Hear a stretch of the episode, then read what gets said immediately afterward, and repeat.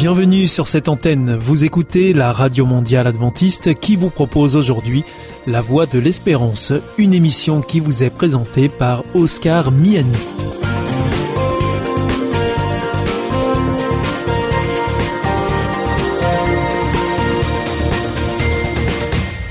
C'est avec un grand plaisir que je vous retrouve sur notre antenne. Encore une fois, soyez les bienvenus à l'écoute de La Voix de l'Espérance, notre émission quotidienne de 30 minutes en français qui vous est présentée par Oscar Miani et préparée avec toute notre équipe. Merci de votre fidélité à ce rendez-vous. Vous êtes toujours très nombreux à nous écouter sur cette antenne ou encore en podcast ou encore même avec votre téléphone.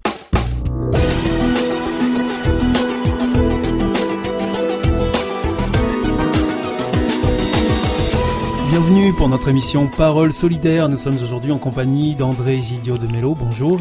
Bonjour Oscar et merci pour euh, ce privilège encore une fois de participer à cette émission des Paroles solidaires. Alors vous êtes toujours bienvenu André. Donc je rappelle aux auditeurs que vous êtes directeur d'ADRA France. ADRA c'est l'agence de développement et de secours adventiste. Et euh, dans le cadre de cette émission Paroles solidaires, vous venez nous parler euh, d'actualité euh, humanitaire. Et là en ce moment il y a une actualité dont on entend parler dans les médias. Euh, c'est l'invasion en Afrique de l'Est de criquets. Donc il y a un nuage de criquets qui se balade là euh, de pays en pays. Et évidemment, euh, c'est un vrai problème. Tout à fait. Depuis plusieurs semaines, euh, d'ailleurs, cet épais nuage des criquets s'est déjà répandu depuis l'Éthiopie et la Somalie jusqu'au Kenya et l'Ouganda, en menaçant aussi même d'autres pays voisins. Et alors donc, euh, on sait d'où il vient ce, ce nuage de, de criquets, euh, André? Oui, en fait, on estime que ces criquets ont commencé à se multiplier euh, au Yémen, où à cause de la guerre civile, il n'y a pas eu une vraie gestion de la menace. Et donc, euh, ils ont pu se développer, se multiplier et euh, arriver à la Somalie, pays également trop dé- déstabilisé pour avoir une gestion euh, préventive efficace. Donc finalement, euh, nous, nous nous retrouvons euh, à cette situation-là. Mais ce n'est pas la seule euh, cause que les experts ont identifiée. Cette situation actuelle serait aussi euh, un symptôme, une conséquence d'une série de variations climatiques que nous avons eues euh, en 2019, qui a commencé par une forte sécheresse et, s'est achevé avec des pluies et inondations dévastatrices. Et tous ces phénomènes climatiques euh, aussi a favorisé la prolifération des criquets et leur déplacement. Donc euh, le climat est, aussi en cause, hein, si on, comprend bien. Et ce phénomène euh, prend quelle ampleur, euh, André Zidio de Mello? Voilà, ça c'est assez impressionnant, hein. Mais on, on estime que la noix des criquets actuellement couvre une surface d'environ 2400 km, ce qui équivaut à la taille du Luxembourg, avec environ 200 milliards de criquets. Et ça, c'est c'est- c'est assez impressionnant quand on, on- fait un petit calcul, parce que chaque criquet est capable de, de manger à peu près son équivalent euh, de son poids à chaque jour. Ce qui L'équivalent de son poids chaque jour. tout à fait, donc euh, Et- 2 grammes. 2 grammes. Un criquet pèse 2 grammes. Donc chaque criquet mange 2 grammes par jour et ils sont 200 milliards. C'est qui, si on fait les calculs, nous avons 400 000 tonnes de nourriture par jour. Donc euh, c'est même difficile d'imaginer 400 000 tonnes de nourriture qui, qui sont consommées avec une vitesse assez rapide. Donc euh, c'est assez normal de, de voir pourquoi les criquets se déplacent. Parce qu'une fois qu'ils arrêtent quelque part, tout est mangé très rapidement. Et donc, euh, chaque criquet est capable de parcourir euh, par jour 150 km. Où les nuages des criquets passent, ils ravagent les moyens d'existence des populations rurales. Donc en fait, on peut considérer qu'ils sont en train de semer la famine partout où ils passent? Tout à fait, mais il faut quand même qu'on qu'on prenne compte que cette zone touchée par cette euh, menace est déjà une zone assez vul- vulnérable. Au niveau de l'alimentation? Au niveau de l'alimentation aussi. Euh, ce qui est fait, c'est que nous avons euh, aujourd'hui en Éthiopie et en Somalie, les autorités ont décrété l'urgence nationale. Euh, et aussi, c'est important de rappeler que ces phénomènes n'est pas quelque chose d'unique et, qu'on a déjà eu d'autres phénomènes euh, comme ça, mais qu'il est quand même très important. Euh, au Kenya, on n'a pas eu une population des, criquets aussi importante depuis 70 ans. Et en Éthiopie et en Somalie, on n'a pas vu cette, ampleur-là d'invasion depuis 25 ans. Et alors, quels sont les risques là auxquels on peut s'attendre euh, face à ce nuage de criquets, à cette invasion de criquets Bon, les risques, c'est si on n'arrive pas à, contrôler ces, ces, nuages de criquets, euh, qu'il peut, comme il mange beaucoup et se propage, il peut aussi se multiplier et, euh, et augmenter beaucoup d'ici quelques mois. Donc, euh, si cela se passe, on pourrait éventuellement, la crise pourrait commencer à affecter d'autres pays, y compris des pays très vulnérables voisins comme les Sudans du Sud. Et alors, de quelle manière est-ce qu'on peut contrôler euh, un nuage de criquet comme ça en, en, en le gazant avec euh, tout à fait. Des produits euh, toxiques pour les tuer? Vu la taille, c'est que c'est fait actuellement, c'est avec des avions qui, qui, qui, passent dessus et jettent les matériels toxiques qui tuent spécifiquement les, les criquets, mais on peut aussi tuer d'autres insectes. Hmm. Ils sont assez sélectifs, hein. sélectifs mais euh, ils vont quand même avoir des impacts euh, avec d'autres espèces. Donc euh, c'est quand même une situation assez grave et on espère pouvoir contrôler assez vite pour que, que cette euh, crise ne devienne, devienne, pas une invasion qui dure plusieurs années. Parce que là, on ne peut pas considérer encore que ce soit une invasion. Pour que ce soit une invasion, il faut que ça dure plusieurs années. Voilà, on, en général, on, on appelle une, une, invasion des criquets euh, quand la crise s'aggrave et continue pour un an ou plus. D'accord. Et c'est déjà arrivé, ça, euh, des invasions de criquets là qui duraient sur plusieurs années, justement? Tout à fait. Euh, là, au siècle dernier, nous avons eu, je crois, six invasions de criquets, dont la dernière s'est produite en 1987 jusqu'à 1989. Pendant deux ans Pendant deux, trois ans, oui. Et alors donc, André Zidio de Mello, Adra, dans tout ça, comment est-ce qu'elle gère la situation sur le terrain? Donc euh, nous voyons tous qu'il faut faire quelque chose, euh, qu'il faut euh, réagir, qu'il faut que la communauté internationale euh, aide euh, les pays concernés. Et ADRA aussi fait partie de cette communauté internationale. Nous avons déjà des réactions, surtout au Kenya, où un projet a commencé pour appuyer des familles. Donc il y a déjà plus de 200 familles sélectionnées parmi les plus sévèrement touchées qui reçoivent une aide directe euh, pour les moyens de subsistance et, après que la situation passe pour recommencer à travailler euh, dans l'agriculture. Nous avons aussi d'autres projets visant les développements agricoles euh, qui visent euh, vraiment fortifier cette euh, production des, des aliments, des végétaux, des, des, des fruits là euh, dans cette région de l'Afrique et de l'Est. Donc une, une, réponse euh, pour aider directement les personnes qui sont touchées par euh, cette invasion de, de criquets, qui perdent tout euh, au passage de ce nuage de criquets. Donc une aide directe pour les aider à, à subvenir à leurs besoins sur le moment et puis à, à reconstruire en quelque sorte leur agriculture, à la remettre en, place. Et puis aussi un travail de prévention pour justement faire en sorte que ces situations ne se répètent pas. Tout à fait. Il y a, il y a ces côtés préventifs qu'on a vu, qui, qui malheureusement n'a pas été bien fait. Euh, il y a les appuis aux familles qui sont touchées immédiatement, qui, qui ont besoin d'un support parce qu'ils ont tout perdu. Et après, il y a une phase de reconstruction euh, dans laquelle on va aider ces familles qui, qui connaissent déjà les métiers, mais à, à, à se reconstruire et à pouvoir se relancer dans l'activité euh, d'agriculture. Et alors donc dans, dans cette situation, euh, André Isidio de Mello, euh, j'imagine que Adra France euh, peut lancer un appel aux auditeurs qui nous écoutent pour aider justement à, à, subvenir à ces familles qui sont complètement laissées dans le besoin après la, le passage de, de, ce nuage. Tout à fait. Nous avons toujours notre fonds d'urgence qui, qui peut être utilisé et appliqué dans des situations comme celle-ci et nous comptons avec la participation de nos auditeurs pour euh, nous aider à pouvoir répondre plus rapidement à des crises comme celle-ci. Donc, euh, le don peut être fait en ligne. Tout à fait. Sur adra.fr Et il suffit de noter situation d'urgence ou appel d'urgence. Il y a une option pour les réponses aux urgences au moment qui vous faites les dons. Très bien. Merci beaucoup André Isidio de Mello. C'était Parole solidaire.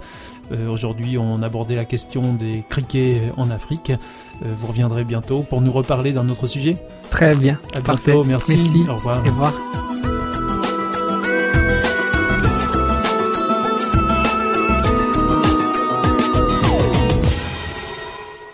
Hier ist Adventist World Radio, die Stimme der Hoffnung. Questa è la radio mondiale adventista. La voce della speranza.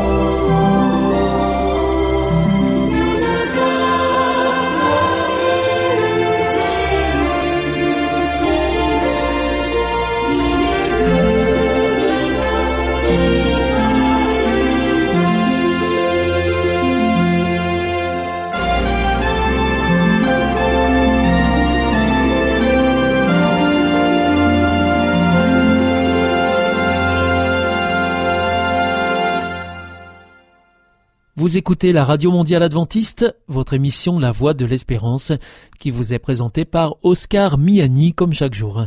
Pour l'heure, c'est un moment de témoignage que nous vous proposons pour poursuivre cette émission. C'est vous l'histoire.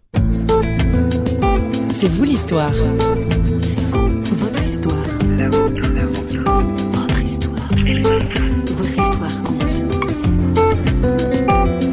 Qui était impressionnant, c'est qu'au lieu que le handicap de ma sœur soit sujet de honte ou d'impossibilité, c'était devenu un sujet de fierté parce que partout où on passait, les gens disaient Waouh, regarde ce vélo Et nous, on était derrière avec mon frère, puis on était tout fiers parce que les gens nous regardaient à cause de cette inventivité de dire Bah voilà, on a de la force, on va la mettre au service de celui qui en a pas.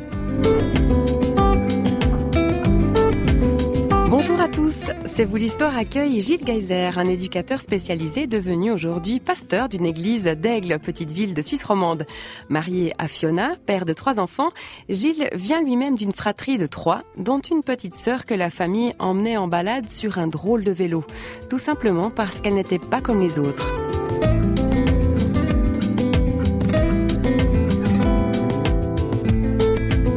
Gilles Geyser, grandir aux côtés d'une sœur handicapée est une expérience de vie extraordinaire. Vous allez l'entendre.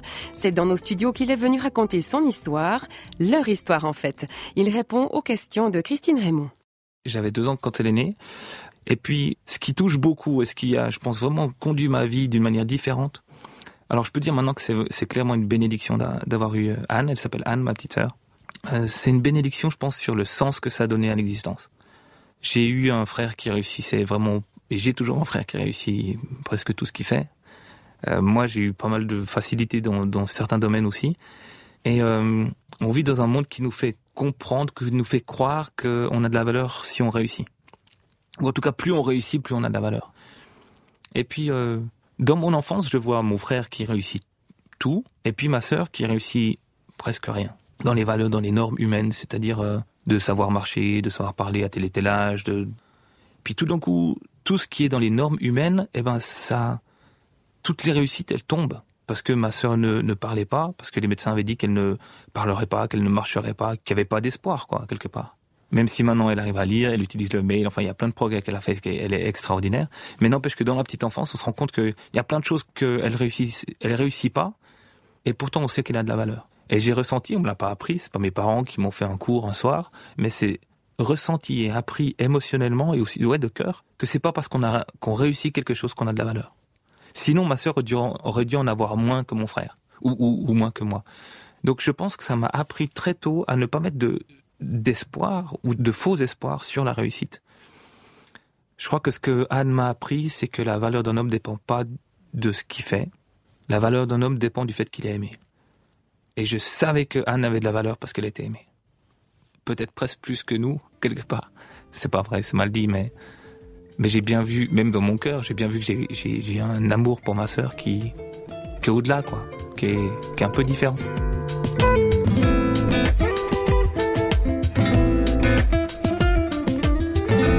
Ma sœur m'a fait comprendre, et le handicap, le monde du handicap, parce qu'après on rentre dans ce monde-là qui, euh, qu'on voit pas en fait. J'aurais pas vu ce monde-là sans ma sœur. J'aurais vu le monde de la musique, j'aurais appris à connaître un peu le monde du sport, le monde des études, le monde du travail, mais le monde du handicap, euh, si on n'a pas quelqu'un qu'on aime qui est là, on n'a pas envie de s'y intéresser. C'est dur, c'est un monde difficile, c'est un monde où tout d'un coup... Euh, moi je me souviens encore même, alors que je vivais, je connaissais ce, monde-là, je me souviens de mon premier camp en tant que moniteur pour les personnes handicapées mentales, et le premier repas, je me dis mais je vais pas tenir. Donc c'est difficile, c'est, mais je j'aurais pas connu ce monde-là. Ouais. Et pourtant, tu as choisi cette profession d'éducateur spécialisé. Oui. Je ne sais pas exactement comment, quel chemin ça a pris dans mon cœur. Et je pense que dans, dans les gènes de ma famille, si, je dois dire qu'est-ce qui fait notre famille, en fait, euh, c'est le fait d'utiliser sa force pour que l'autre soit plus fort. Ça, je ne dis pas qu'on y arrive, mais c'est une valeur que j'ai profondément ancrée en moi et que j'ai envie de pouvoir donner mieux, euh, mieux que ce que je suis en train de donner, si, si, si tu veux. J'essaye, mais de me dire, voilà, la force que l'un peut avoir, elle n'a de sens que si elle donne de la force à l'autre, à celui qu'on a moins. Donc, je décide, je savais pas trop quoi faire à la fin de mes études. J'ai fait trois semaines euh, en lettres, puis je me suis dit, non, c'est pas ça mais en avait que trois semaines pour pouvoir changer. Donc j'ai vite changé rapidement, puis j'ai rencontré quelqu'un qui était en sciences d'éducation. Je me dis ouais ça, ça pourrait être vraiment chouette.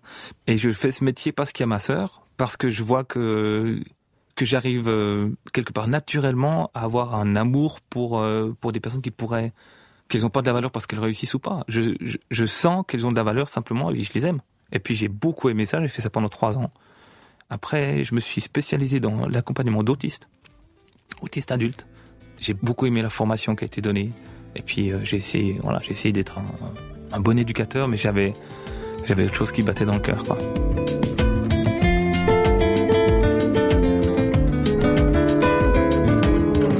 Ce quelque chose qui battait dans le cœur de notre invité, c'était une vocation pastorale à laquelle il se consacrera quelques années plus tard. Son père étant lui-même pasteur, la foi en Dieu faisait partie tout naturellement de leur quotidien familial j'ai grandi dans un dans une famille, j'ai grandi dans un on pourrait dire un lieu, mais c'est pas seulement le lieu, mais c'est vraiment l'habitation où Dieu fait partie de ce monde. Un Dieu auquel euh, on peut poser des questions, parce que la, le handicap de, ma sœur fait poser des questions, fait poser des questions sur la souffrance, fait poser des questions sur le sens de la vie, fait poser des questions sur euh, à quoi ça sert, quoi. Et ça a jamais été des questions taboues. On n'est pas une famille où on a un immense sens de la communication, euh, en tout cas au niveau des souffrances mais on savait que Dieu était celui à qui on pouvait clairement poser des questions. Pas toujours avec des réponses, mais parfois dans la vie, on a plus besoin d'écoute que de réponses. Donc d'avoir un Dieu qu'on sait qui nous écoute, qui est là, euh, c'est déjà souvent une sacrée réponse à nos vies. Donc très petit, je, vis dans cette euh, atmosphère où la foi est là. Elle n'est pas déconnectée de, de, la vie. Donc il n'y a pas eu la question, bah tiens, est-ce que c'est vrai, est-ce que c'est faux? Parce que je, je voyais que c'était ça. On sent dans le cœur que, que c'est juste, je sais pas comment expliquer ça. On sent dans le cœur que c'est bon d'avoir un Dieu qui nous aime. Il y a, clairement quelqu'un qui nous aime, qui a prévu notre existence, qui est là, que je peux apprendre à connaître. Et très tôt, je me vois encore euh, avoir envie de lire la Bible. Depuis tout petit, quoi. C'est difficilement explicable, mais, mais c'est ça. L'envie de parler de Dieu, il paraît que je chantais tout le temps quand j'étais quand j'allais faire des courses avec ma mère. Puis qu'il y a quelqu'un qui avait dit à ma maman euh, parce que je chantais euh, des, chants, euh, je sais pas, je pensais avec des, paroles d'enfants toutes bêtes du style Dieu même ou j'en sais rien. Puis qu'il y a quelqu'un qui avait dit à ma mère mais vous voulez en faire un curé, madame? Donc bah pas loin quoi.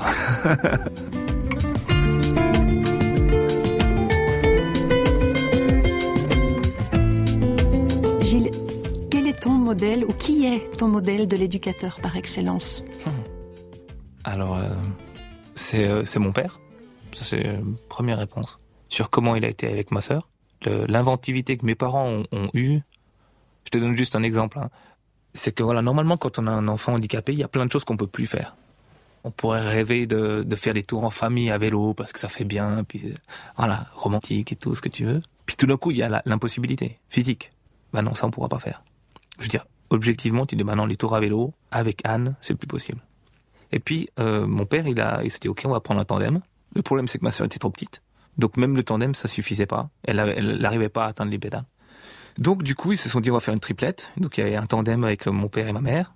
Et puis euh, derrière, mon père a inventé. Maintenant, ça se voit assez souvent des une espèce de vélo qu'on rajoute. Il y a juste une une roue, ce qui ferme un tandem. Là, c'était un tandem plus ce vélo. Il a inventé- une pièce. Passait bien bien des heures là-dessus pour que ma sœur puisse faire le, tour à vélo avec nous. Ce qui était impressionnant, c'est qu'au lieu que le handicap de ma sœur soit sujet de honte ou d'impossibilité, c'était devenu un sujet de fierté parce que partout où on passait, les gens disaient Waouh, regarde ce vélo et, euh, nous, on était derrière avec mon frère, puis on était tout fiers parce que les gens nous regardaient à cause d'Anne, en fait. À cause de cette inventivité, de se dire, bah voilà, on a de la force, on va la mettre au service de celui qui en a pas, ou qu'on a moins. Et puis au lieu que ça devienne un sujet de honte, eh ben ça peut être un sujet de fierté parce qu'on a dépassé la, difficulté. On, a, il y avait un obstacle.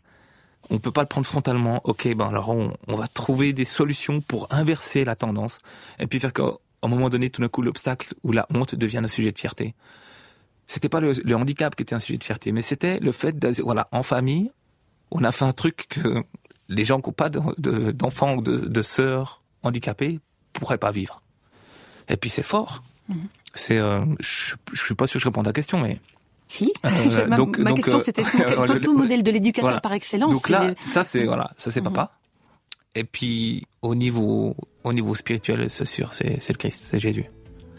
Parce qu'il y a y a personne qui a autant utilisé sa puissance pour la mettre au service de ceux qui n'en avaient plus.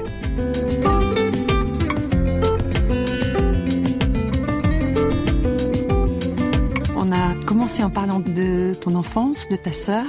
Comment elle va aujourd'hui, Anne? Elle va super bien. elle, est, super chou parce qu'elle elle nous appelle souvent. Elle appelle plein de monde. Euh, elle aime ça. Elle est toute fière parce qu'elle est devenue tante. Et ça a vraiment compté pour elle parce que tout d'un coup, euh, elle change de statut. Elle n'est plus la sœur de Gilles ou la sœur de Christophe, ni la fille de, elle est la tante de. Et là, on a senti quoi. Elle continue de progresser, elle prend des cours euh, d'informatique, elle fait de la flûte. Elle est devenue vraiment super autonome. Elle vit encore avec mes parents. Elle travaille dans un supermarché qui font un- vraiment un beau travail d'intégration des personnes qui, euh, qui normalement pourraient pas avoir ce travail et, qui- et qui, et qui l'ont maintenant. Est-ce qu'elle parle de sa relation à Dieu? Ah ouais. Ah ouais, très clairement. Et puis, et puis je pense que c'est aussi euh, en elle qu'on a vu les plus grands changements. Avec le handicap, il y a moins cette barrière entre ce que je pense et ce que je vais dire. Il n'y a pas de cette masque couche, en fait. ouais, il y en a moins. Il y en- Mhm. il y en a, il y en a quand même, mais elle se transperce plus vite, quoi. Et puis, euh, ben, ça lui arrivait d'avoir des, des crises de colère. Et puis, euh, ceux qui connaissent le monde du handicap savent que tout d'un coup, ben, euh, toutes les barrières qui font que normalement le comportement il reste raisonnable, là, elles sont plus là. Et quand il y avait ça qui se passait, elle allait dans sa chambre. Au bout d'un moment, on l'entendait prier. Elle ressortait, c'était plus la même. Puis elle nous, elle nous disait, c'est bon, voilà. L'équipe de Radio Réveil qui signe cette production vous salue et vous donne rendez-vous très bientôt avec un nouvel invité. Bye bye.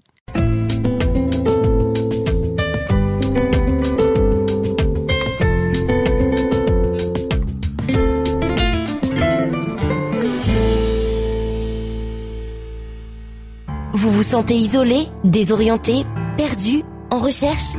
L'IEBC, l'Institut de la Bible par correspondance, vous accompagne et vous propose des cours gratuits à suivre chez vous et à votre rythme. Retrouvez-nous vite sur www.iebc.org et vous verrez, votre vie va changer. Parce que croire, c'est la vie. Si vous souhaitez réécouter ce programme ou bien le partager avec vos amis, retrouvez-nous sur www.awr.org. Vous pouvez aussi nous suivre par téléphone. Depuis la France, il vous suffit de composer le 01 80 14 44 77. Si vous voulez nous écouter en dehors de France, eh bien vous faites le 00 33 puis le 1 80 14 44 77 et depuis les États-Unis, eh bien, il vous suffit de composer le 1 712 432 9978. Veuillez également noter que vous pouvez nous écouter à 4h30 sur les 6155 kHz dans la bande des 49 mètres, à 8h sur les 15 145 kHz dans la bande des 19 mètres et à 20h sur les 9780 kHz dans la bande des 31 mètres. Bien sûr, tout cela en temps universel. Et pour nos coordonnées postales, eh bien, c'est la voie de l'espérance, IEBC, boîte postale 100 77 193, Damary Lélis, CEDEX.